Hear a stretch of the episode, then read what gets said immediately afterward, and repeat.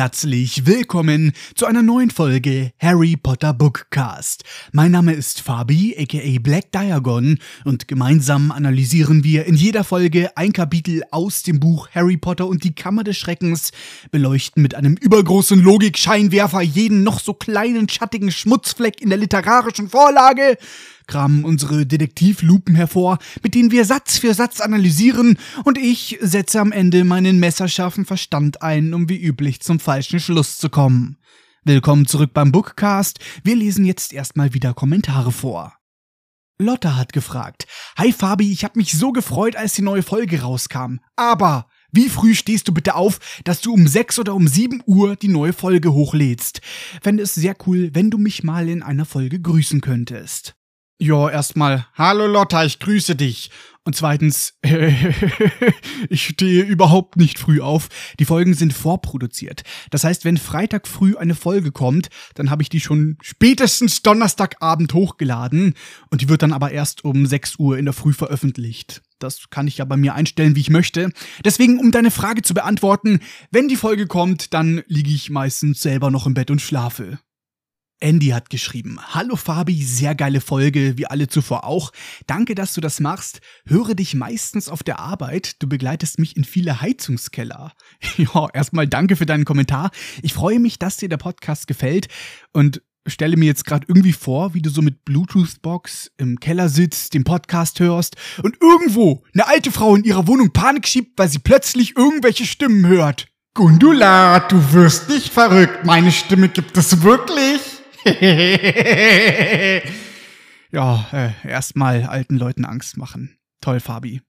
Helene hat mir geschrieben, ich hatte gestern eine Weisheitszahn-OP und du machst die Schmerzen fast schon erträglich. Boah, das kenne ich zu gut, hab das auch schon hinter mir. Ich hoffe, zum Zeitpunkt dieser Folge haben sich deine Schmerzen wieder beruhigt. Rivali One schreibt, ich lese gerade Harry Potter zum vierten Mal und kann mir bei manchen Sätzen so richtig gut vorstellen, wie du sie irgendwann in 100 Jahren analysierst.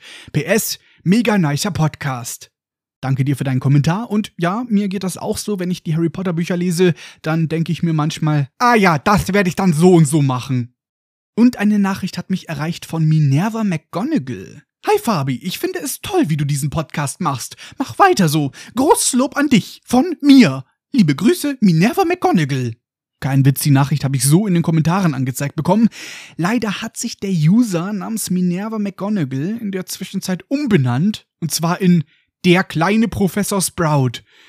Ja, ich fand Minerva McGonagall cooler.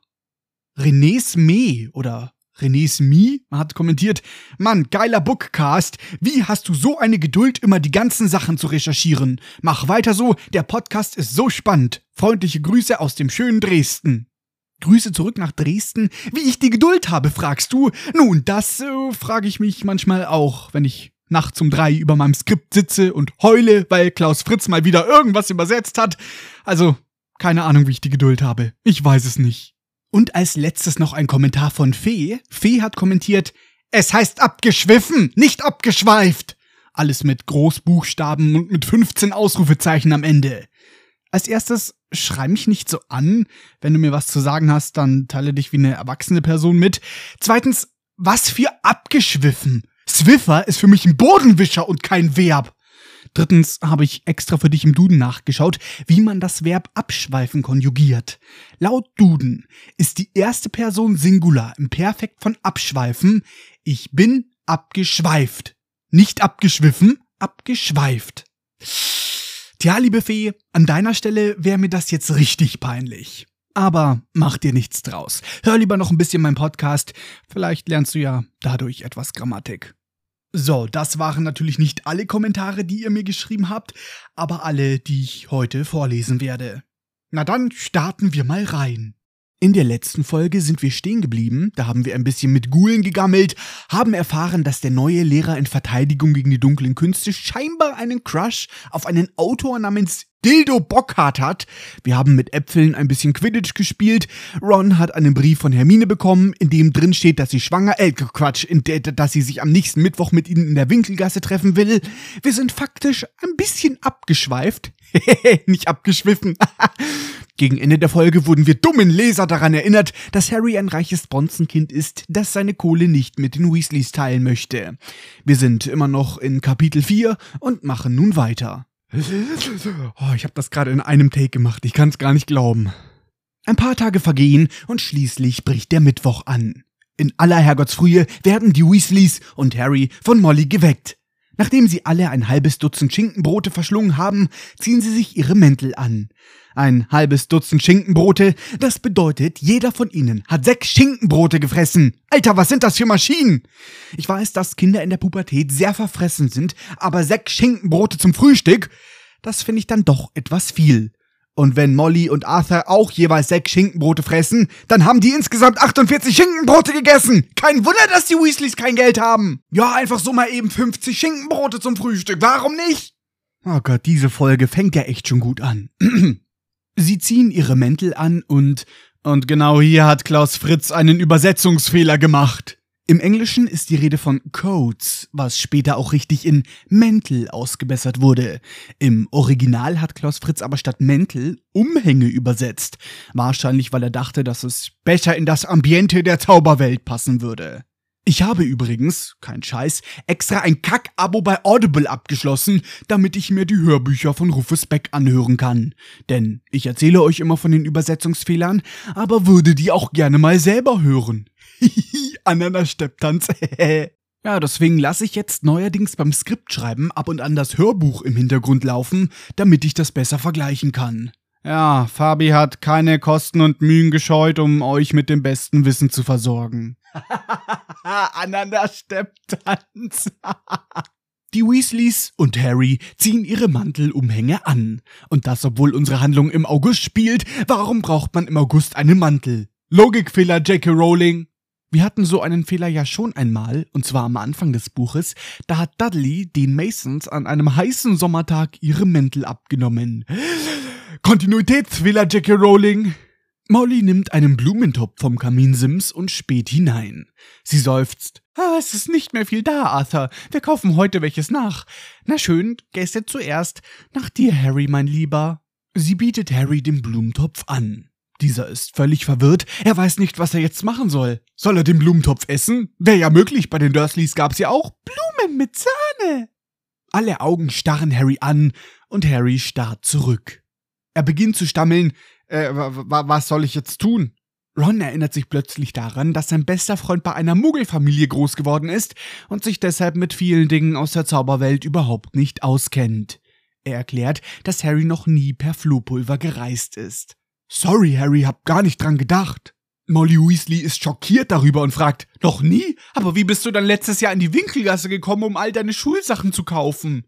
Harry erklärt, dass er im vergangenen Jahr mit der U-Bahn angereist ist, was aber nur so halb stimmt. Denn es gibt keine U-Bahn-Station Winkelgasse, wobei ich so eine geheime U-Bahn-Station eigentlich auch sehr cool fände. Aber Hagrid und Harry sind letztes Jahr nur in die Nähe der Winkelgasse gefahren und dann über den Hinterhof des tropfenden Kessels in die Winkelgasse gekommen. Arthur Weasley ist ganz fasziniert davon, dass Harry U-Bahn gefahren ist und er fragt, tatsächlich, gab es da Trolltreppen? Wie genau? Und ich liebe diesen Moment, wenn Arthur Weasley sich nach den Trolltreppen erkundigt. Das ist einfach so ein schöner Moment. Und übrigens ist das auch in meinen Sprachgebrauch übergegangen. Ich wohne ja in einer Großstadt mit U-Bahn. Und jedes Mal, wenn ich Rolltreppe fahre, denke ich mir, ah, so schöne Trolltreppen. Manchmal spreche ich das auch laut aus und werde dann sehr komisch angeschaut, aber meistens denke ich mir das. Und das hier ist ein Wort, das ich in der deutschen Übersetzung sogar besser finde als im Original. Im Englischen heißt Rolltreppe Escalator. Da verwendet Arthur Weasley das Wort Escapator für. Das hat jetzt keine eigene Bedeutung, sondern ist halt einfach falsch ausgesprochen. Man könnte jetzt über 50 Ecken noch das Wort Escape, also fliehen oder Flucht da hinein interpretieren, aber das ist irgendwie nicht so witzig wie Trolltreppe. Das hat Klaus Fritz echt gut gemacht an dieser Stelle. Ich weiß, das klingt immer so ironisch, wenn ich Klaus Fritz lobe, aber ich meine das wirklich ernst.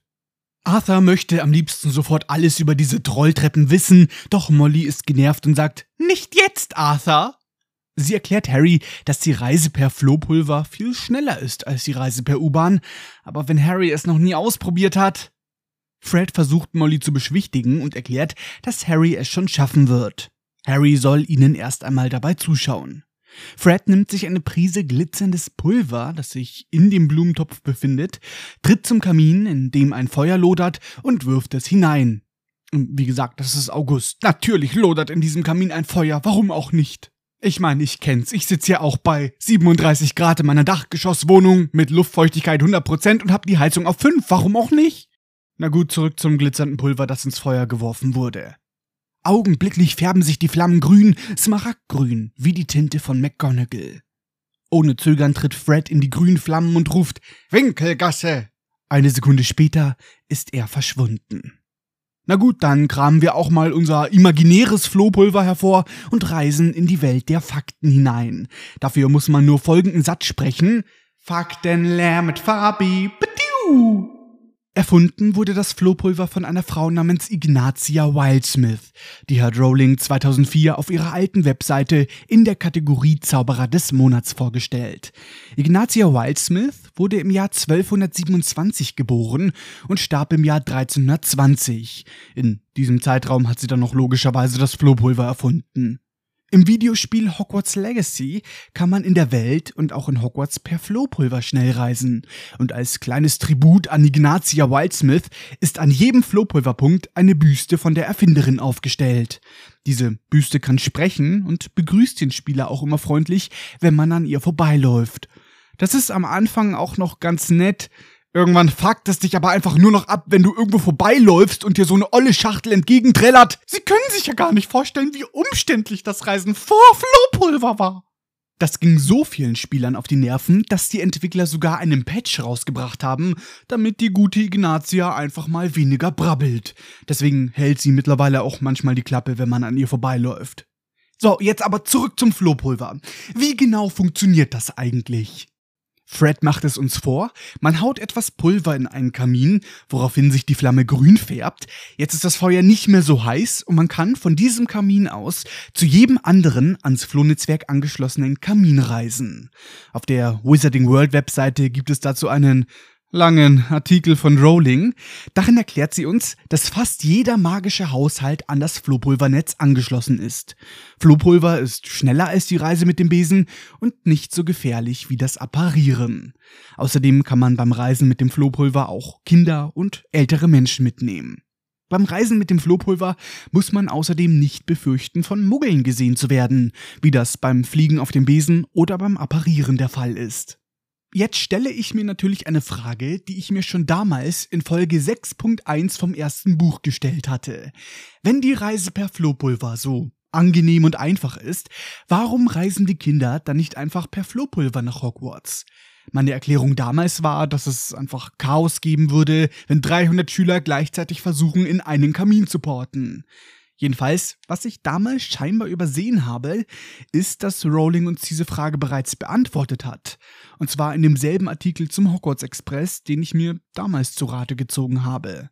Vielleicht habe ich es einfach überlesen oder ich habe es bewusst ausgelassen, weil ich mir dachte, ah ja, darüber sprechen wir dann, wenn es soweit ist. Keine Ahnung, ist über zwei Jahre her, ich weiß es nicht mehr.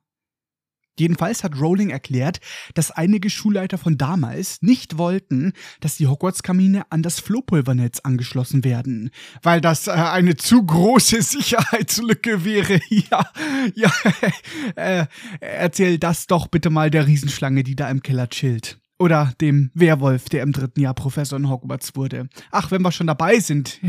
wie, wie ist es denn mit den ganzen Lehrern, die Harry umbringen wollen? So Quirrell oder Mad Eye Moody oder Umbridge. Ja gut, ob die den umbringen will, naja. Sie ist trotzdem eine Gefahr. Da habe ich lieber fünf Basilisken in der Schule. Ich meine, grundsätzlich kann ich den Gedanken verstehen. Man will nicht, dass jeder nach Lust und Laune in die Schule reisen kann. Aber das kann doch jetzt nicht die Erklärung sein, warum man nicht per Flohpulver nach Hogwarts reisen darf.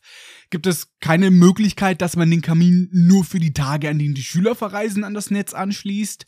Kleiner Spoiler, diese Frage beantworten wir heute noch. Man könnte doch auch von Hogsmeade aus per Flohpulver reisen. Warum hat man damals nicht statt dem Bahnhof Hogsmeade so ein großes Kaminnetz gebaut, ähnlich wie das im Zaubereiministerium, damit die Schüler sicher dahin reisen können?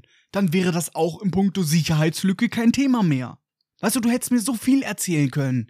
Ja, also das wurde versucht, aber zu viele Schüler, gerade Muggelkinder, haben dann genuschelt und sind dann irgendwo in random Kamin gelandet.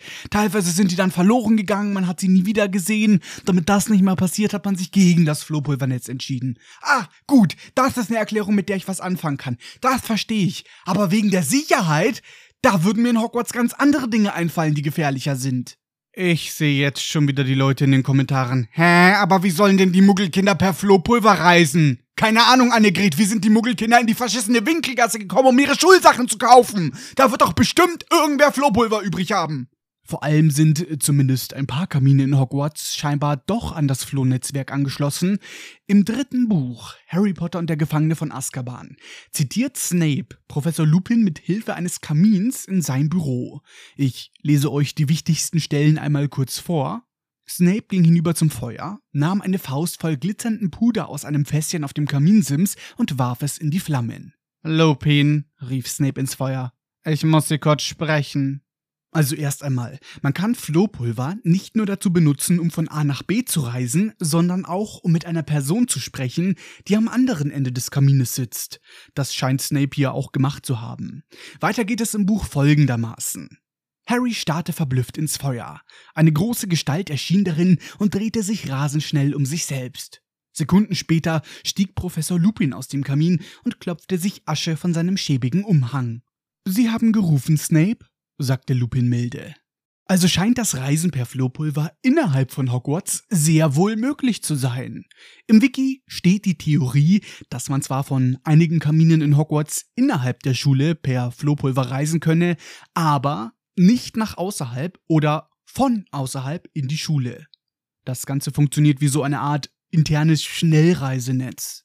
Allerdings kommuniziert Harry im vierten und im fünften Teil auch via Flohpulver mit Sirius. Sirius befindet sich aber gar nicht in Hogwarts und äh, trotzdem können sie miteinander reden. Also die reine Kommunikation scheint auch mit Personen außerhalb der Schule zu funktionieren. Und Dumbledore reist im fünften Teil vom Zaubereiministerium via Flohpulver in sein Büro. Also irgendwie scheint das auch zu funktionieren. Du musst wissen, Harry, ich zu sein hat auch seine Vorteile. Whoop whoop, Dumbledore Rules!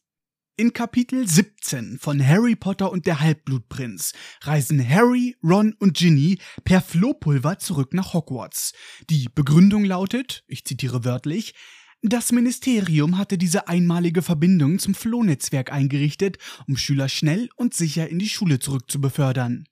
Harry reist dann per Flohpulver nach Hogwarts und kommt bei McGonagall in ihrem Büro raus.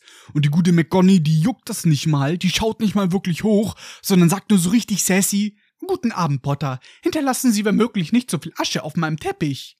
Aber es scheint grundsätzlich möglich zu sein, einen Kamin auch für kurze Zeit ans Flohnetzwerk anzuschließen. Warum man das nicht jedes Jahr macht, weiß ich nicht. Rowling schreibt dazu in ihrem Artikel, dass kurzfristige Verbindungen in Notfällen arrangiert werden können.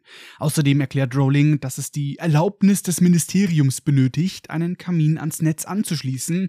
Um die Verbindung zu trennen, muss man aber lediglich einen einfachen Zauber sprechen. Flohpulver ist ein sehr interessantes Thema, über das ich jetzt noch Stunden reden könnte, aber ich will mir ja auch noch was für die nächsten Podcast-Folgen aufheben. Ich will ja nicht jetzt schon mein ganzes Flohpulver verschießen. aber ganz ehrlich, aus Flohpulver hätte man noch so viel mehr machen können. Eine Fantheorie gibt es, die möchte ich euch jetzt schon mal mit auf den Weg geben. Die ist ziemlich bekannt, also habt ihr vielleicht schon einmal davon gehört. Laut dieser Theorie ist der Weihnachtsmann ja, der Weihnachtsmann. Ein Zauberer, der mit Flohpulver von Kamin zu Kamin reist, um die Geschenke zu verteilen. Und mal unter uns, ich finde die Theorie echt geil. Ich finde auch die Vorstellung nice, dass man mit Flohpulver Orte erreichen kann, an die man sonst nicht hinkommen würde. Zum Beispiel könnte es einen einsamen Händler irgendwo in den Bergen geben, den man nur per Flohpulver erreichen kann. Oder halt per Apparieren. Und ich hätte eine Idee für eine richtig coole Fanfiction. Okay, hört mir zu. Eine Mutter stellt die Schale mit dem Flohpulver auf den Boden, weil sie den Kamin abstauben möchte. Das Baby von ihr spielt dann mit diesem Flohpulver, wirft das in die Flammen, krabbelt hinein und brabbelt irgendwas und plötzlich verschwindet das Baby. Das wäre irgendwie eine lustige Geschichte, wie dieses Kind dann durch die halbe Weltgeschichte reist und die Eltern das Kind dann suchen und am Ende finden sie das Kind und alle sind glücklich. Ich fände das eine schöne Geschichte. Vielleicht schreibe ich das irgendwann in 100 Jahren. Übrigens möchte ich an dieser Stelle noch eine Anmerkung zur letzten Podcast-Folge machen. Da haben wir ja herausgefunden, dass die Weasleys einen entsprechenden Spiegel haben, der über dem Kamin in der Küche hängt. Tja, jetzt wissen wir auch, warum der da hängt, damit man sich, bevor man per Flohpulver herumreist, nochmal schick machen kann und sich vom Spiegel ein paar Ratschläge einholen kann. Spiegel, findest du, ich kann so rausgehen? Ja, können schon. Ich würd's aber lieber lassen. Spiegel, findest du, ich hab zu viel Schminke drauf? Ah, Lord Voldemort ist wieder da. Spiegel, fällt der Pickel auf der Stirn arg auf? Keine Sorge, Kraterfresse, bei deiner Hässlichkeit fällt er kaum auf. Ganz ehrlich, so einen Spiegel würde ich mir sogar kaufen. Ich fänd das lustig. Das ist genau mein Humor. Fred ist im Kamin verschwunden, nun greift George in den Topf mit dem Flohpulver. Molly erklärt Harry, dass er klar und deutlich sprechen muss. Außerdem muss er aufpassen, dass er auf dem richtigen Kaminrost aussteigt. Das Feuer lodert hoch, kurz darauf ist auch George verschwunden. Harry ist verwirrt und fragt nervös, dem richtigen was? Molly entgegnet, dass es furchtbar viele Zaubererfeuer gibt, aus denen man auswählen kann. Aber wenn er deutlich gesprochen hat. Nun ist es Arthur, der nach dem Flohpulver greift. Er versucht seine Frau zu beruhigen und sagt, dass Harry schon heil ankommen wird. Molly solle es nicht so kompliziert machen. Auf Englisch sagt Arthur, Molly shouldn't make a fuss about it. Molly soll keinen Wirbel darum machen oder keinen großen Rummel drum veranstalten. Molly erwidert fragend, wie sie es Harrys Onkel und Tante erklären sollen, wenn Harry verloren geht. Harry versichert Molly, dass es Vernon und Petunia Schnurz wäre. Und Dudley würde es für einen Witz halten. Er führe eher, dass Harry irgendwo in einem Kamin verloren gegangen wäre. Das ist ja auch ein witziges Wort. Er führe. Er führe er. Konjunktiv 2. Mein alter Deutschlehrer wäre stolz. Er führe eher, dass ich den Konjunktiv 2 verwendet habe. Harry beschwichtigt Molly ganz ohne Konjunktiv 2, dass sie sich keine Gedanken um die Dursleys machen soll. Molly erwidert, nun denn, in Ordnung. Das hat Klaus Fritz ursprünglich etwas freier übersetzt. In den deutschen Erstausgaben und im Hörbuch fragt Molly, nun denn, bist du bereit? Vom Kontext her macht die Aussage, nun denn, in Ordnung, etwas mehr Sinn. Molly erklärt, dass Harry nach Arthur gehen wird. Sobald Harry im Feuer ist, soll er einfach sagen, wohin er möchte. Ron gibt seinem besten Freund den Rat, er solle die Ellenbogen einziehen. Mrs. Weasley erklärt ergänzend, er solle die Augen geschlossen halten. Der Ruß! Ron sagt, er solle nicht herumzappeln, sonst fällt er noch aus dem falschen Kamin. Mrs. Weasley sagt, er solle bloß nicht in Panik geraten und zu früh aussteigen. Er solle abwarten, bis er Fred und George sieht. Und an dieser Stelle ist Rowling ein kleiner Schusselfehler passiert, denn Molly sagt, Harry solle abwarten, bis er Fred und George sieht. Allerdings ist ihr Mann Arthur ja auch schon vorgereist, aber sie erwähnt ihn gar nicht. Schusselfehler, J.K. Rowling. Im Film, da war die Szene etwas anders. Da ist es Ron, der als erstes mit dem Flohpulver reist und Molly scheucht Harry als zweites in den Kamin. Sie drückt ihn quasi fast schon da rein. Und ich habe mal wieder einen Blick ins Original-Drehbuch vom zweiten Film geworfen und in der Szene steht, dass eigentlich Percy hätte als erstes reisen sollen. Tja, ich vermute mal, das hat man geändert, damit die ganze Szene etwas dynamischer wirkt, aber das ist nur Spekulation von mir. Lecker, Spekulatius. Harry bemüht sich, all das, was er gerade erfahren hat, im Kopf zu behalten. Er greift sich eine Prise Flohpulver aus dem Topf und stellt sich an den Rand des Feuers. Tief Luft holend, streut er das Pulver in die Flammen und tritt einen Schritt hinein. Es fühlt sich an wie eine warme Brise. Er öffnet den Mund, um etwas zu sagen, und verschluckt sich an einem Haufen Asche. Im Englischen wird betont, dass es ein Haufen heißer Asche ist, im Deutschen fehlt diese Beschreibung. Harry hustet. Winkel, Winkelgasse! Es fühlt sich an, als würde er durch einen riesigen Abfluss eingesaugt werden. Harry scheint sich rasend schnell zu drehen. Um ihn herum ein ohrenbetäubendes Tosen. Entgegen des Ratschlages von Molly versucht Harry die Augen offen zu halten. Doch im grünen Flammenwirbel, da wird ihm schlecht. Etwas Hartes klatscht ihm gegen den Ellenbogen. Er drückt seine Arme fest an die Seite, sich noch immer drehend. Nun fühlt es sich so an, als ob ihm kalte Hände ins Gesicht klatschen würden. Durch seine Brille blinzelnd sieht er verschwommen einen Strom von Kaminen und kann ganz kurz die Räume dahinter erkennen. In seinem Magen rumort das halbe Dutzend Schinkenbrote, das Harry zum Frühstück gefuttert hat. Er schließt seine Augen und wünscht sich, dass es endlich aufhört. Und dann, mit dem Gesicht nach unten, kracht er auf kalten Stein. Seine Brillengläser zerbrechen. Den nächsten Satz hat Klaus Fritz sehr unfein übersetzt. Ich lese ihn euch einmal wörtlich vor. Schwindlig und zerkratzt, über und über mit Ruß bedeckt, rappelte er sich auf und hielt sich, noch schwankend, die zerbrochene Brille vor die Augen. Zum Vergleich hier mal der englische Satz. Dizzy and bruised, covered in soot, he got gingerly to his feet, holding his broken glasses up to his eyes. Ich würde den Satz eher übersetzen mit Schwindlig und verletzt, mit Ruß bedeckt, stand er vorsichtig auf und hielt sich seine zerbrochene Brille vor die Augen. Wo steht das, der schwankt? Hä? Wer war Klaus, Klaus Fritz? Was hast du das schon wieder übersetzt? Harry ist ganz alleine und hat keine Ahnung, wo er sich befindet. Alles, was er erkennen kann, ist, dass er im steinernen Kamin eines großen, schwach beleuchteten Zauberladens steht. Doch nichts von alledem hier drin würde jemals auf einer Liste für Hogwarts stehen. In einer gläsernen Vitrine, unweit von Harry, befinden sich eine verwitterte Hand auf einem Kissen, außerdem noch ein blutbespritzter Packen Spielkarten und ein starrendes Glasauge. Zu dieser Hand auf dem Kissen kommen wir gleich noch im Kapitel. Zu den Spielkarten und dem Glasauge kann ich leider nicht so viel sagen.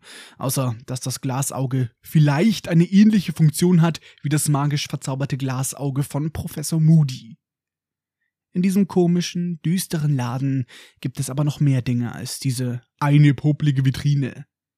An den Wänden hängen böse wirkende Masken, die ihn anglotzen, wobei das Wort anglotzen wieder Kacke von Klaus Fritz gewählt ist. Ich würde eher sagen, die Masken grinsen ihn schief an. Um was für Masken es sich dabei handelt, ist nicht näher erläutert. Vielleicht handelt es sich um traditionelle schamanische Masken, die dazu genutzt wurden, um sich Zugang zu anderen Welten zu verschaffen. Vielleicht sind es aber auch Todessermasken, wer weiß das schon. Und genau hier hatte ich ein Problem mit dem Harry Potter Wiki. Denn im englischen Wiki gibt es einen Eintrag zu diesen böse aussehenden Masken. Denn scheinbar stehen diese Masken in Verbindung zu einem alten Kult dunkler Zauberer. Und dieser alte Kult ist der Vorreiter einer bösartigen Organisation, die sich die Unverzeihlichen nennt.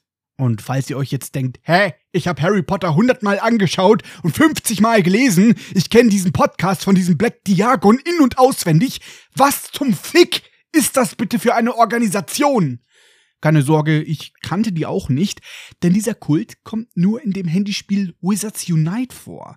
Das ist so eine Art Pokémon Go, nur im Harry Potter Stil.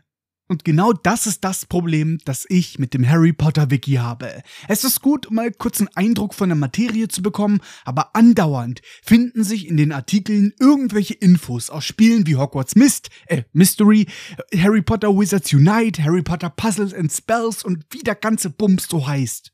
Das Ding ist, ich will diese ganzen Mobile Games gar nicht spielen. Mit Hogwarts Mystery haben sie einfach den Vogel abgeschossen. Ich finde das Spiel echt grauenhaft. Ein Franchise wie Harry Potter hat es doch nicht nötig, auf so beschissene Methoden wie Mikrotransaktionen zurückzugreifen.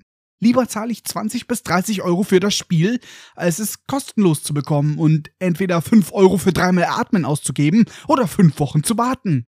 Das war jetzt natürlich ein bisschen überspitzt, aber so fühlt es sich für mich an. Und auch die Story interessiert mich nicht wirklich. Trotzdem tauchen die ganze Zeit Infos aus den Mobile Games in Wikipedia-Artikeln auf. Und es kann manchmal ganz nett sein, weil die dann noch irgendwas ergänzen. Ganz oft ist es aber auch nur richtig nervig, wenn ich wieder irgendwas von Jacobs Sibling lese und keine Ahnung habe, wer das ist. Ja, ja, Entschuldigung, das musste ich mal ganz kurz loswerden. Zurück zu dem mysteriösen Laden, in dem wir gelandet sind. Auf dem Ladentisch liegt eine Sammlung menschlicher Knochen. Das erkennt Harry natürlich auch sofort, und von der Decke hängen rostige, spitze Gerätschaften. Noch schlimmer als das ist die dunkle, enge Straße, die Harry durch das staubige Schaufenster erkennen kann und die ganz gewiss nicht die Winkelgasse ist. Harry möchte so schnell wie möglich hier raus. Seine Nase, mit der er auf dem Boden aufgeprallt ist, tut immer noch weh. Mir tut auch was weh, aber es ist nicht die Nase, sondern mein Schädel, weil Klaus Fritz hier schon wieder einen Übersetzungsfehler gemacht hat. Dieser Fehler wurde in neueren Ausgaben bereinigt, bei mir steht der aber noch drinnen. Klaus Fritz behauptet nämlich, Harry wäre mit der Nase, wie ich es gerade gesagt habe, auf dem Boden aufgeschlagen. Aber das stimmt so nicht. Im Englischen steht, er wäre auf The Hearth aufgeschlagen, auf der Feuerstelle. Wie gesagt, wurde der Fehler in neueren Fassungen ausgebessert. Da schlägt Harry nicht mehr auf dem Boden auf, sondern auf dem Kaminrost. Harry huscht leise hinüber zur Tür, doch er ist noch nicht mal bei der Hälfte des Weges angekommen, da erscheinen zwei Gestalten auf der anderen Seite des Türglases. Eine davon kennt Harry. Und er ist ganz und gar nicht begeistert davon, diese Person zu treffen. Im Gegenteil, es gibt niemanden, den Harry noch weniger treffen möchte, wenn er sich verirrt hat, mit Ruß bedeckt ist und zudem noch eine zerbrochene Brille trägt. Auf der anderen Seite der Tür steht Draco Malfoy. Rasch sieht Harry sich um und entdeckt einen großen schwarzen Schrank zu seiner Linken. Kleine Anmerkung von mir, bei diesem Schrank könnte es sich übrigens um das Verschwindekabinett handeln, welches wir im Laufe der Harry Potter Reihe noch kennenlernen werden. Das ist aber nur eine Spekulation von mir. Hm, lecker Spekulatius. Harry huscht in den Schrank und zieht die Türen hinter sich zu. Naja, besser gesagt, er zieht sie fast zu. Einen kleinen Spalt lässt er offen, damit er hindurchspähen kann. Wer weiß, wo Harry gelandet wäre, wenn er die Tür ganz zugezogen hätte.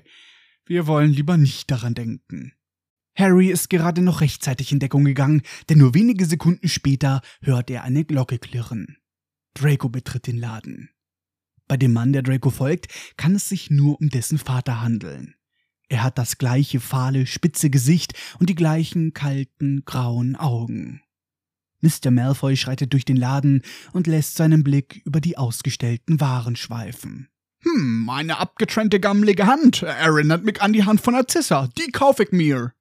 Mr. Malfoy läutet eine Glocke, die auf dem Ladentisch steht, dann wendet er sich seinem Sohn zu und sagt ihm, er solle nichts anrühren. Draco hat gerade seine Hand nach dem vorhin schon erwähnten Glasauge ausgestreckt und sagt nun fast schon enttäuscht, ich dachte, du wolltest mir was schenken. Dracos Vater entgegnet, dass er ihm versprochen hat, einen Rennbesen zu kaufen. Ungeduldig trommelt er mit den Fingern auf dem Ladentisch herum, wobei im Englischen nur steht, dass Dracos Vater mit den Fingern auf dem Tresen trommelt. Das Wort ungeduldig hat Klaus Fritz einfach dazu gedichtet. Draco entgegnet schmollend und sichtlich schlecht gelaunt, dass ein neuer Besen ihm nichts bringt, wenn er nicht in der Hausmannschaft ist. Harry Potter hat vergangenes Jahr einen Nimbus 2000 bekommen, Sondergenehmigung von Dumbledore, damit er für Gryffindor spielen kann. Aber so gut ist er gar nicht. Das ist alles nur, weil er so berühmt ist. Berühmt wegen der blöden Narbe auf der Stirn. Draco bückt sich, um ein Regal voller Totenköpfe anzuschauen. Im Übrigen ist es im Buch hier sehr verwirrend, da wir den Namen von Dracos Vater noch nicht kennenlernen sollen. Deswegen wird er immer nur Mr. Malfoy genannt. Harry nennt Draco aber immer beim Nachnamen, deswegen ist hier in diesem Kapitel immer die Rede von Malfoy und Mr. Malfoy. Dann steht da der Satz, Malfoy bückte sich runter und du musst erstmal überlegen, wer von beiden jetzt gemeint ist. Draco meckert weiter, dass alle glauben, Potter sei so begabt. Der wunderbare Potter mit seiner Narbe und seinem Besen. Lucia, äh, ich meine, Mr. Malfoy ist schon ganz abgefuckt vom Gerede seines Sohnes. Mit mahnendem Blick sagt er, dass Draco ihm das mindestens schon ein Dutzend Mal erzählt hat. Und jetzt kommt ein Satz von Lucia, äh, ich meine, Mr. Malfoy, der zeigt, wie durchtrieben die Malfoys eigentlich sind. Daddy Malfoy erzählt seinem Sohnemann, dass es unklug ist, Harry nicht zu mögen, wo ihn doch die meisten als Helden betrachten, der den schwarzen Lord verjagt hat. Und wenn man mal so drüber nachdenkt, dann merkt man erst, was für ein Stratege Lucius, äh, ich meine Mr. Malfoy eigentlich ist. Ron hat uns im letzten Buch erzählt, dass die Familie Malfoy einst auf der Seite von Voldemort stand. Doch nach dessen Verschwinden waren sie mitunter die Ersten, die auf die Seite der Guten wechselten und behauptet haben, sie seien verhext worden. Die Familie Malfoy hat also mit einem ziemlich angeschlagenen Ruf zu kämpfen.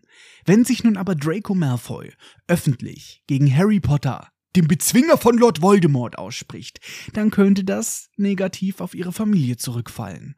Vermutlich hat Lucius, äh, ich meine, Mr. Malfoy Draco sogar damit beauftragt, sich im ersten Jahr mit Harry Potter anzufreunden. Das halte ich für eine ziemlich plausible Theorie. Mr. Malfoy hat seinen Sohn zu Ende belehrt und wendet sich von ihm ab. Das ist aber nicht der einzige Grund, denn hinter dem Tresen ist ein gebeugter Mann aufgetaucht, der sich seine fettigen Haarsträhnen aus dem Gesicht wischt. Mr. Malfoy begrüßt ihn mit einem Ah, Mr. Borgin. Hier hat Klaus Fritz auch einen Fehler gemacht, der aber ausgebessert wurde. In den Erstausgaben wurde Mr. Borgin als buckliger Mann beschrieben und nicht als gebeugter Mann. Ja, das finde ich jetzt nicht so schlimm. Kann man verzeihen. Mit einer Stimme, die beinahe genauso ölig ist wie sein Haar, sagt er, Mr. Äh, ich meine Mr. Malfoy, welch eine Freude. Und der junge Mr. Malfoy ist auch dabei. Wie reizend, Sie wiederzusehen. Was kann ich für Sie tun? Gerade heute ist etwas reingekommen, sehr günstig, das muss ich Ihnen zeigen. Mr. Borgin kennt natürlich Lush, äh, Mr. Malfoy und weiß, dass er ein zahlungskräftiger Kunde ist. Deshalb versucht er auch sofort, ihm etwas anzudrehen. Doch Mr. Malfoy unterbricht ihn. Denn er ist nicht hier, um etwas zu kaufen, sondern um etwas zu verkaufen. Schlagartig verblasst das Lächeln auf Mr. Borgins Gesicht. Ungläubig fragt er, Verkaufen? Ich habe ja vorhin erwähnt, dass ich nebenbei auch das Hörbuch von Rufus Beck laufen lasse. Und Mr. Malfoy wird von Rufus Beck sehr nasal gesprochen. Das wirkt an einigen Stellen fast schon ein bisschen tuntig. Ich kann ihn da irgendwie nicht so ernst nehmen. Der wird ungefähr so gesprochen. Ich bin Lucius Malfoy. Ich meine, stell dir mal vor, du wirst von dem bedroht mit der Stimme. Oh nein, das ist ein sehr böser Mann. Hallo, ich bin Lucius Malfoy. Ich bin ganz böser Bösewicht. Das ist ja das kann ja keiner ernst nehmen. du hast ja eine bescheuerte Stimme. Äh, Freundchen, jetzt halt mal den Ball flach. Also, du hast auch keine schönere Stimme. Ja, aber ich bin auch kein Todesser. ja, ungefähr so stelle ich mir das vor. Mr. Malfoy fährt fort und sagt, dass Mr. Borgin vermutlich schon zu Ohren gekommen ist, dass das Ministerium vermehrt Hausdurchsuchungen durchführt. Aus seiner Tasche holt er eine Pergamentrolle hervor und entrollt sie, damit Mr. Borgin sie lesen kann. Mr. Malfoy erklärt, dass er ein paar, ähm, Gegenstände zu Hause hat, die ihn in eine sehr missliche Lage bringen könnten, wenn die Leute vom Ministerium kämen. Mr. Borgin klemmt sich einen Zwicker auf die Nase und beginnt damit, die Liste zu lesen. Der zwielichtige Verkäufer entgegnet, dass das Ministerium sich doch sicherlich nicht dazu anmaßen würde, Mr. Malfoy solche Unannehmlichkeiten zu bereiten. Dracos Vater schürzt die Lippen und erklärt, dass man ihn noch nicht besucht hat. Der Name Malfoy gebietet immerhin noch einen gewissen Respekt. Doch das Ministerium wird immer aufdringlicher. Es kursieren Gerüchte über ein neues Muggelschutzgesetz. Kein Zweifel, dass dieser flohgebissene Muggelfreund Arthur Weasley dahinter steckt. Harry spürt, wie in ihm der Zorn hochkocht. Und auch in mir kocht der Zorn hoch, denn an dieser Stelle hat Klaus Fritz schon wieder einen Übersetzungsfehler gemacht. Auf Englisch lautet der Satz No doubt that flea-bitten, muggle-loving fool Arthur Weasley is behind it. Richtig müsste das auf Deutsch heißen, kein Zweifel, dass dieser flohgebissene, muggelverliebte Narr Arthur Weasley dahinter steckt. Jetzt hat man sich irgendwann mal gedacht, okay, der flohgebissene Muggelfreund, das ist jetzt nicht so ganz korrekt übersetzt. Das müssen wir mal ausbessern. Wir nennen ihn jetzt einfach den flohgebissenen dummen Muggelfreund. Das passt dann schon. Und kein Scheiß, das hat man dann auch so abgedruckt. Und ich muss ehrlich sagen, die erste Variante war zwar auch falsch, aber die hat mir besser gefallen. In Harry kocht der Zorn hoch, doch er kann absolut nichts dagegen unternehmen. Mr. Malfoy fährt fort und erklärt, einige dieser Gifte könnten den Eindruck erwecken. Mr. Borgin hat verstanden und sagt, schauen wir mal, doch er kommt nicht dazu, seinen Satz zu beenden, denn Draco unterbricht ihn. Er deutet auf die giddelige, schimmlige Hand auf dem Kissen und fragt, ob er die haben kann. Mr. Borgin lässt Lucia, äh, Mr. Malfoys Liste liegen und schlurft hinüber zu Draco. Der Ladenbesitzer erklärt uns nun auch endlich mal, was es mit dieser giddligen, schimmligen Hand auf sich hat. Das ist nämlich die Hand des Rummes. Man steckt eine Kerze hinein und sie leuchtet nur für den Halter. Es ist der beste Freund von Dieben und Plünderern. Und das hier wäre natürlich nicht der Harry Potter Bookcast, wenn ich nicht versucht hätte, die Hintergründe dieser Hand zu recherchieren. Und oh boy, was soll ich sagen, außer haltet eure Butterbiertassen fest, am besten aber nicht mit einer giddeligen, schimmligen Hand. Wir tauchen ab in Faktenleer mit Fabi. Die Hand des Ruhmes, oder wie sie auf Englisch heißt, Hand of Glory, ist keineswegs eine Erfindung von J.K. Rowling. Dahinter steckt ein Volksglaube, der sich im 17. Jahrhundert in Frankreich und Großbritannien ausbreitete. Die Rede ist von der sogenannten Totenhand oder auf Englisch Hand of Glory. Angeblich haben Einbrecher, die eine getrocknete menschliche Hand als Glücksbringer bei sich tragen, bei ihren Beutezügen ein leichtes Spiel. Es gibt verschiedene Versionen, was genau diese Totenhand jetzt eigentlich genau kann. In einigen Erzählungen wird behauptet, die Hand könne jede noch so gut verschlossene Tür öffnen. In anderen Überlieferungen wird erzählt, man müsse diese Hand einem hingerichteten Verbrecher abschneiden. Und wenn man aus dem Fett des Leichnams eine Kerze zieht, diese anzündet und in die Hand legt, dann werden alle Leute im Umfeld, außer der Träger selbst, gelähmt und können sich nicht mehr bewegen. Der Mythos von der toten Hand verbreitete sich aber nicht nur in Großbritannien und Frankreich, sondern auch bei uns in Deutschland. Zum Beispiel gab es den deutschen Schriftsteller Ernst Moritz Arndt, der hat das Märchen Rabenstein geschrieben. Und in diesem Märchen ist die Rede von sogenannten Diebeslichtern, die aus den Händen von ungeborenen Kindern hergestellt werden. Ich habe mir dieses Märchen mal durchgelesen und ich kann euch sagen, es ist nichts, was ihr euren Kindern zum Einschlafen vorlesen solltet. Dann doch lieber Harry Potter. Jedenfalls wird in dem Märchen von Arndt beschrieben, dass diese Diebeslichter nur für ihren Träger leuchten. Die Diebeslichter erhellen sogar die dichteste und finsterste Nacht und machen den Träger unsichtbar für andere. Und diese Beschreibung erinnert schon sehr an das, was die JK da in ihrer Geschichte geklau, äh, ich meine, geschrieben hat. Die JK ist übrigens nicht die einzige, die eine Totenhand in ihre Geschichte eingebaut hat. Bei der Adams Family, beziehungsweise auch in der Serie Wednesday, gibt es Thing oder auf Deutsch das eiskalte Händchen. Das ist auch eine Totenhand, allerdings ist die hier mehr so eine Art praktische Alltagshilfe. Und in der dritten Staffel der Serie Supernatural kommt ebenfalls eine Hand des Ruhmes vor. Den meiner Meinung nach geilsten Fakt habe ich mir aber bis zum Ende aufgehoben, denn das ist mal wieder so ein richtiger Kracher. Denn vor über 100 Jahren lebte ein Sprachforscher namens Walter Skeet. Dieser Mann gilt als ein sehr bedeutender Erforscher der britischen Sprache und der sagt, dass der Begriff Hand of Glory oder auf Französisch Mar de Gloire eine Verfälschung des Wortes Mandragora ist, das bedeutet Alraune. Er sieht also den Ursprung der Hand des Ruhmes in der Pflanze Alraune. Und um den Kreis zu schließen, kann ich vielleicht noch anmerken, dass die Alraune eine Pflanze ist, die in sehr vielen Legenden unter dem Galgen von gehängten Menschen wächst. Na, ist das denn nichts? Ich find das geil. Es gibt heutzutage nur noch eine einzige erhaltene Hand des Ruhmes und die befindet sich im Whitby Museum in Yorkshire in Großbritannien. Und ich schreibe mir das mal auf meine To-Do-Liste an Dingen, die ich einmal im Leben machen will, nämlich mir diese giddelige, schimmlige Hand in Real Life anschauen. Ich habe bei meiner Recherche einige Bilder von dieser Hand gesehen und die sieht unglaublich cool aus. Sehr makaber und widerlich, aber cool. Im Film war diese ganze Szene etwas anders. Da poltert Harry aus dem Kamin und klatscht voll auf die Fresse. Trotzdem steht er ein paar Sekunden später wieder auf den Beinen, sieht eine komische Hand auf einem Podest und denkt sich, ah ja, die muss ich jetzt erstmal angrabbeln, streckt die Hand danach aus, diese Totenhand greift zu und Harry muss sich aus dem Griff befreien. Und ich möchte mal anmerken, dass ich mich als Kind beim Anschauen bei dieser Szene so scheiße erschrocken habe, dass ich damals meinen Ursaft auf dem Teppich meiner Oma verschüttet habe und da super Ärger bekommen habe. Im Buch ist das anders, da hat die Hand einen coolen Hintergrund, den Mr. Borgin gerade Draco erzählt.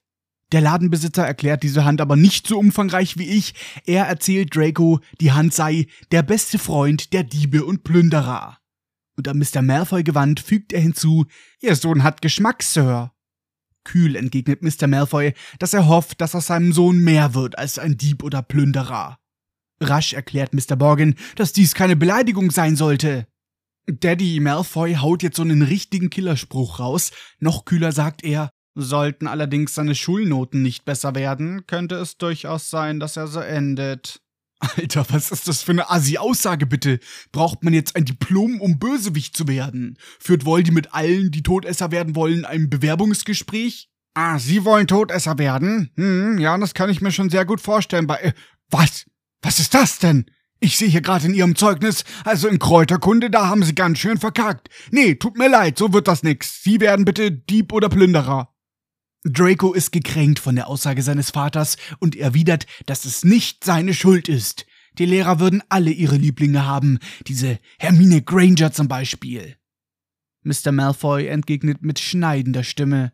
Ich hätte gedacht, du würdest dich schämen, dass ein Mädchen, das noch nicht einmal aus einer Zaubererfamilie kommt, dich in jeder Prüfung geschlagen hat. Slay Girl. Ich muss auch sagen, dass Lucia, äh, ich meine Mr. Malfoy, ziemlich sassy unterwegs ist. Harry freut sich, Draco beschämt und wütend zugleich zu sehen, und da er scheinbar absolut keine Impulskontrolle hat, entfährt ihm ein leises Ha. Wär geil, wenn Harry das jetzt einfach so rausgebrüllt hätte. Haha! Und dann deswegen auffliegt. Ich weiß nicht, das wäre irgendwie witzig. Das passiert natürlich nicht und Harry kann weiter völlig ungestört folgenden Dialog von Mr. Borgin belauschen. Wo man auch hinkommt, es ist dasselbe. Zaubererblut ist immer weniger wert. Mr. Malfoys lange Nasenflügel blähen sich auf, als er entgegnet, nicht bei mir. Mit einer tiefen Verbeugung erwidert Mr. Borgin, bei mir auch nicht, Sir. Und Mr. Malfoy haut schon wieder so einen geilen Killerspruch raus. Barsch sagt er, wenn das so ist, könnten wir vielleicht auf die Liste zurückkommen. Slay! Mr. Malfoy erklärt dem Ladenbesitzer, dass er heute noch wichtige Geschäfte zu erledigen hat. Nun beginnt eine wilde Falscherei. Nervös beobachtet Harry, dass Draco sich neugierig die ausgestellten Waren anschaut und seinem Versteck dabei immer näher kommt. In aller Ruhe begutachtet er einen langen Henkerstrick. Im Englischen ist die Rede von a long coil of hangman's rope, sinngemäß übersetzt ein langer, zusammengerollter Henkerstrick. Ja, ich gebe zu, das ist jetzt etwas kleinkariert von mir, aber trotzdem ein Fehler. Draco liest mit feixender Miene ein Kärtchen, das an einem herrlichen Opalhalsband angeheftet ist. Vorsicht, nicht andatschen. Verflucht, hat bis heute zehn Muggelbesitzer das Leben gekostet. Und diese Opal-Halskette, die sehen wir heute nicht zum letzten Mal, denn sie hat noch einen Auftritt im sechsten Band. Das ist übrigens nicht das einzige Objekt aus diesem Laden, das wir dann im sechsten Teil wiedersehen werden, denn auch die Hand des Ruhmes feiert dann ein kleines Comeback. Draco wendet sich von der Opal-Halskette ab und hat plötzlich den Schrank und damit Harrys Versteck im Visier. Er tritt näher heran, streckt die Hand nach dem Türgriff aus und und genau in dem Moment verkündet Mr. Malfoy lautstark, dass er fertig ist. Komm, Draco. Draco wendet sich ab und Harry wischt sich den Schweiß von der Stirn. Ey, wie geil wäre das bitte gewesen? Stell dir mal vor, Draco macht so nichtsahnd die Tür auf und auf einmal hockt da so Harry im Schrank. Hi! Na, du auch hier? Also, hör mal zu, das wirkt jetzt vielleicht ein bisschen komisch. Aber. Ich meine, was wäre passiert, wenn sie Harry entdeckt hätten? Ja, sie hätten sich beschwert, aber groß was anderes hätten sie, glaube ich, nicht gemacht. Ich meine, was denn auch? Ihn foltern? Ihn töten? Denkt ihr wirklich, Mr. Malfoy würde in dieser Sekunde zulassen, dass irgendjemand Harry was antut? Nee, sie würden ihn einfach aus dem Laden schmeißen. Auf der anderen Seite ist Harry gerade Zeuge davon geworden, wie Mr. Malfoy und Mr. Borgin illegale Aktivitäten besprechen. Ja, vielleicht hätten sie ihm noch einen Vergessenszauber aufgehalst. Es wäre auf jeden Fall sehr interessant zu erfahren, was passiert wäre. Mr. Malfoy verabschiedet sich von Mr. Borgin und sagt, dass er ihn morgen auf seinem Landsitz erwartet, um die eben verkauften Sachen abzuholen. Kaum ist die Tür hinter ihm ins Schloss gefallen, lässt Mr. Borgin seine schmierige Maskerade fallen. Ihnen auch einen schönen Tag, Mr. Malfoy. Und wenn die Gerüchte stimmen, dann haben Sie mir nicht einmal die Hälfte von dem verkauft, was auf Ihrem Landsitz versteckt ist. Dumpf vor sich hin murrend verschwindet Mr. Borgin im Hinterzimmer. Harry verharrt noch eine Minute in dem Schrank und wartet, ob Mr. Borgin zurückkommt. Dann gleitet er so leise wie möglich aus dem Schrank heraus, vorbei an den Glaskästen zur Ladentür hinaus. Zwar befindet sich an der Ladentür eine Glocke, die laut schallert, wenn jemand die Tür öffnet, aber Mr. Borgin hat schon bei den Malfoys eine Ewigkeit gebraucht, um aus dem Hinterzimmer hervorzukommen. Also ist das kein Logikfehler. Seine zerbrochene Brille auf die Nase gepresst, schaut er sich um. Er befindet sich in einer schmutzigen Gasse, in der sich scheinbar nur Läden für dunkle Künste befinden. Borgen und Burks, so heißt der Laden, den Harry gerade verlassen hat, und der scheint der größte von ihnen zu sein. Frage. Es gibt also einen oder mehrere für die breite Öffentlichkeit zugänglichen Laden voller schwarzmagischer und vermutlich hochgradig illegaler Objekte. Warum unternimmt das Zaubereiministerium dagegen nichts? Ich meine, es ist ja nicht so, dass die schwarzmagischen Objekte da irgendwie heimlich verkauft werden. Nee, die werden ja sogar öffentlich ausgestellt. Oder willst du mir sagen, dass so eine verfluchte Opalhalskette nicht illegal ist? Vor allem stell dir mal vor, du bist Ladenbesitzer. Und dann kommt da eines Tages Mr. Malfoy in deinen Laden spaziert. Ja, also wenn mich das Zaubereiministerium mit diesen Gegenständen erwischt, dann bin ich gefickt. Da würd ich mir als Verkäufer doch denken, ja, und das willst du mir verkaufen? Was ist, wenn mich das Zaubereiministerium damit erwischt? Nee, nee, deinen Rotz kannst du schön selbst behalten. Aber das denkt sich Mr. Borgin ja nicht, der kauft das einfach. Wenn ich Hausdurchsuchungen machen müsste, dann wäre Borgen und Burks der erste Laden, bei dem ich vorbeischauen würde. Vor allem hat dieser Laden eine sehr interessante Vergangenheit, die ich an dieser Stelle noch nicht spoilern möchte. Aber wenn ich Zaubereiminister wäre, dann wäre meine erste Amtshandlung, Läden wie Borgen und Burks einfach dicht zu machen. Davon scheint es ja in dieser schmuddeligen Gasse noch mehr zu geben, wie wir von Harry erfahren. Zum Beispiel den Laden auf der anderen Straßenseite. Da ist das Schaufenster nämlich vollgestopft mit abstoßenden Schrumpfköpfen. Schrumpfköpfe stammen aus der Kultur einiger indigener Völker, die in Südamerika beheimatet sind. In den Jivaru-Sprachen heißen die Schrumpfköpfe Zanza. Zanza, das hat nichts mit Game of Thrones und Zanza Stark zu tun. Oh Gott, Alter, was für ein schlechter Witz. Bah. Mit Zanza meint man Präparate, die aus der eingeschrumpften Kopfhaut von toten Menschen angefertigt werden. Ja, ist ja gar nicht eklig oder so. Nee. Diese Schrumpfköpfe wurden bis ins 19. Jahrhundert hinein als Trophäen angefertigt. Da dachte sich die J.K. Rowling, ah ja, das ist schön. Das schreibe ich hier auf jeden Fall in dieses für Kinder geschriebene Buch hinein. Dann können die sicher schön einschlafen.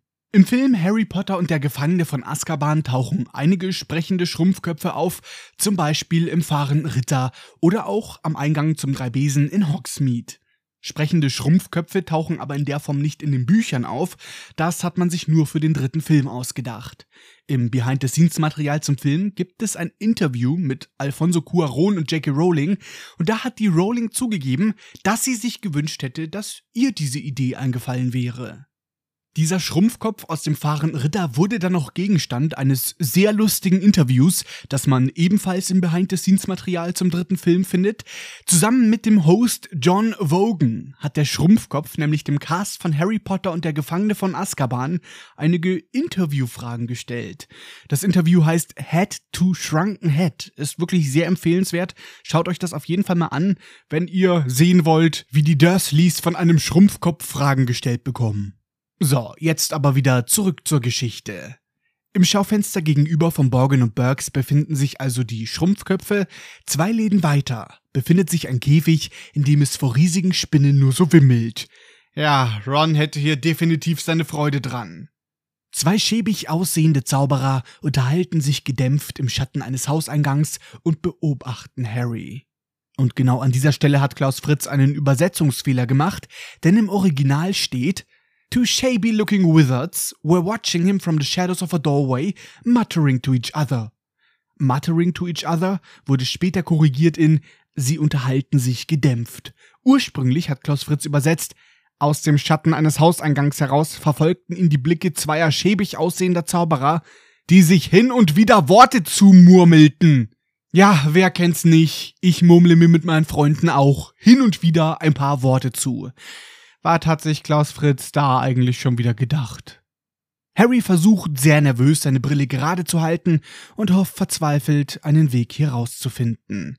Über einem Laden für giftige Kerzen. The fuck, wer kauft bitte giftige Kerzen? Wer braucht das? Und warum hat's dafür einen eigenen Laden? Da hängt ein altes, hölzernes Straßenschild, das ihm verrät, dass er sich in der Nocturngasse befindet. Auf Englisch bedeutet Nocturngasse Nocturne Alley. Wörtlich übersetzt bedeutet das Klopfdrehgasse. Bei Nocturne Alley geht es aber mehr um die Aussprache. Sagt man das Wort nämlich schnell, bedeutet es Nocturnally. Auf Deutsch bedeutet das nächtlich. Nachts Klopfdrehgasse hört sich aber bescheuert an, deswegen hat Klaus Fritz das übersetzt mit der Nocturngasse. Laut Wikipedia ist eine Nocturn, vom lateinischen Wort nocturnus abstammend, was nächtens bedeutet, ein Teil der nächtlichen bzw. frühmorgendlichen Gebetshore der Kirche, der Matutin, auch als Vigilien bezeichnet. Aha, Kirche, ja, da bin ich erstmal schön raus. Die Nocturngasse ist eine verruchte, schäbige, giddelige, schimmlige Seitengasse in der Winkelgasse, die bei allen anständigen Zauberern verrucht ist. Hier befindet sich, wie wir bereits wissen, das Antiquitätengeschäft Morgan und Burks. Kleine Anmerkung noch zu diesem Laden. Wir haben ja jetzt schon öfters über J.K. Rowlings alte Webseite gesprochen. Da gab es ja im Bereich Gerüchte immer so einen Fake-Werbebanner und da steht drinnen, der Laden Borgen und Burks würde sich in der Nocturngasse 13b befinden. Dass die 13 weithin als Unglückszahl bekannt ist, muss ich euch, denke ich mal, nicht erklären. Harry weiß nun also, dass er sich in der Nocturngasse befindet, doch das hilft ihm nicht viel, denn davon hat er noch nie gehört. Harry kommt der Gedanke, dass er im Kamin der Weasleys mit dem Mund voller Asche wohl nicht deutlich genug gesprochen hat. Ach was, Harry, das fällt dir ja früh auf. Harry versucht einen kühlen Kopf zu bewahren. Er fragt sich, was er denn jetzt machen soll. Plötzlich ertönt eine Stimme dicht an seinem Ohr, die Harry vor Schreck zusammenfahren lässt. Hast du dich verlaufen, Schätzchen? Hier hat Klaus Fritz wieder mal einen Übersetzungsfehler gemacht. Die Stimme lässt Harry vor Schreck zusammenzucken. Was making him jump? Klaus Fritz hat das ursprünglich übersetzt, dass Harry vor Schreck in die Höhe springt. Ich habe das Gefühl, Klaus Fritz übersetzt entweder Wort für Wort oder er denkt sich völlig eigene Sachen aus. Keine Ahnung. Irgendwie ein unguter Mix. Vor Harry steht eine alte Hexe.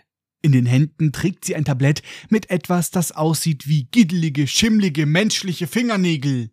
Hat sie wahrscheinlich mit einem Nagelknipser heimlich von der Gammelhand abgeschnitten, als keiner geguckt hat. Ja, ja! Die Hexe schielt Harry an und zeigt ihm ihre moosgrünen Zähne. Höh, äh. Mich ekelt das immer so an, wenn Menschen so richtig vergammelte, ungepflegte Zähne haben. wenn die dann schon so grün sind. Uh. Harry sagt, äh, mir geht's gut, danke. Ich wollte grad. Doch er kommt nicht mehr dazu, seinen Satz zu beenden, denn eine Stimme brüllt, Harry, was zum Teufel machst du hier unten? Harrys Herz macht einen Sprung, genauso wie die Hexe. Vor Schreck fallen ihr einige Fingernägel auf die Füße. Die Hexe betrachtet fluchend die riesige Gestalt des Wildhüters Hagrid, der in großen Schritten näher kommt. Seine rabenschwarzen Augen blitzen über dem üppigen, struppigen Bart hinweg. Auch diesen Satz hat Klaus Fritz falsch übersetzt, denn statt seine rabenschwarzen Augen blitzten über dem üppigen, struppigen Bart hinweg, steht in der deutschen Erstausgabe, die rabenschwarzen Augen blitzten unter seinen üppigen Augenbrauen. Ja, Harry ist froh, den Wildhüter zu sehen. Erleichtert krächzt er Hagrid und erklärt ihm, dass er sich verirrt hat. Flohpulver. Hagrid ballert der Hexe erstmal die Schale mit den Fingernägeln aus der Hand, und hier hat Klaus Fritz wieder schlampig übersetzt. Der Fehler wurde aber bis heute nicht ausgebessert. Im ersten Moment trägt diese komische, giddelige, schimmlige Hexe ein Tablett, plötzlich ist die Rede von einer Schale. Im Englischen verwendet Rowling beide Male den Begriff Tray, was Tablett bedeutet. Die Hexe findet es nicht so geil, dass Hagrid ihr gerade ihre kostbaren Fingernägel aus der Hand geschlagen hat.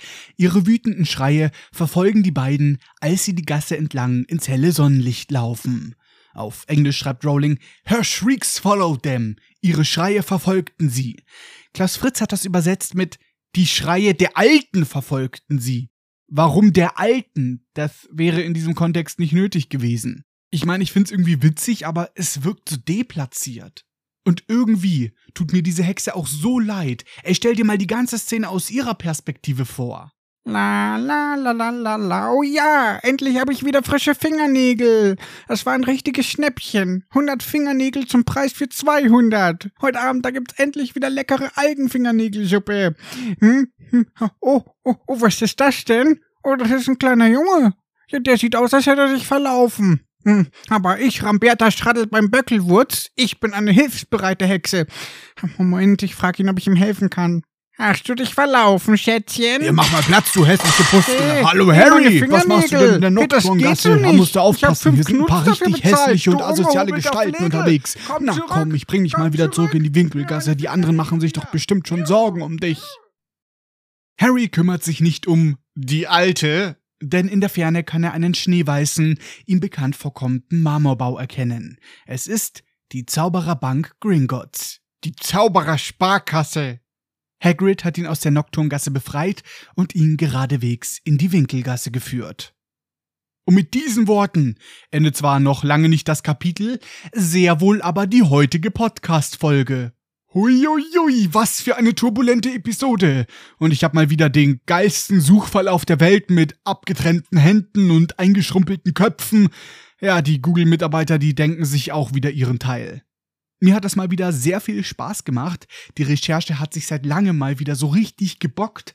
Ich bedanke mich fürs Zuhören und ich hoffe, dass euch diese Folge genauso gefallen hat wie mir. Wir sehen, hören, riechen, schmecken uns dann alle das nächste Mal wieder hier beim Harry Potter Bookcast. Bis dahin, eine schöne Zeit. Euer Black Diagon. Outtakes! Und herzlich willkommen zu einer neuen Folge Harry Potter Bookcast. Mein Scheißstuhl quietscht, Alter. Als Maulstuhl. Das ist nicht so ein Stuhl von dir. In aller Herrgottsfrüde, Früde, Frieda, Frieda sei mit dir. Wer ist Frieda? Vor allem sind zumindest ein paar Kamine in Hogwarts scheinbar doch an das Flohnetzwerk angeschlossen. Bah, ich hatte gerade ein Haar von mir im Mund, Alter. Bäh. Bäh. Ich fussel. Außerdem noch ein blutbespritzter Packen Spielkarten und ein starrendes Glaus. Gla, Glaus.